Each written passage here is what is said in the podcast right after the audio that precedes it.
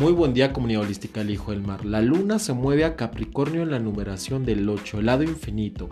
Así es, todo lo que quieras emprender el día de hoy en aspectos financieros y en aspecto de pareja lo puedes hacer, ya que hay un trígono entre Marte, entre Tauro y entre Urano. Tú te tienes que estandarizar, tienes que poner los pies en la tierra y tienes que materializar esos sueños. No puedes dejarlos para otros o dejárselos a otras personas. Es momento de que tú lo hagas, es un día estupendo, puesto que la luna ahorita en esa fase menguante te va a dar esa reflexión en tu sexto chakra. Es momento de que prendas velas violetas en tu entorno, va a los baños de lavanda, todo lo que quieras hacer en estas tonalidades te va a dar no solamente éxito y fortuna, sino también te va a empoderar tu salud, tu salud psíquica y tu salud física.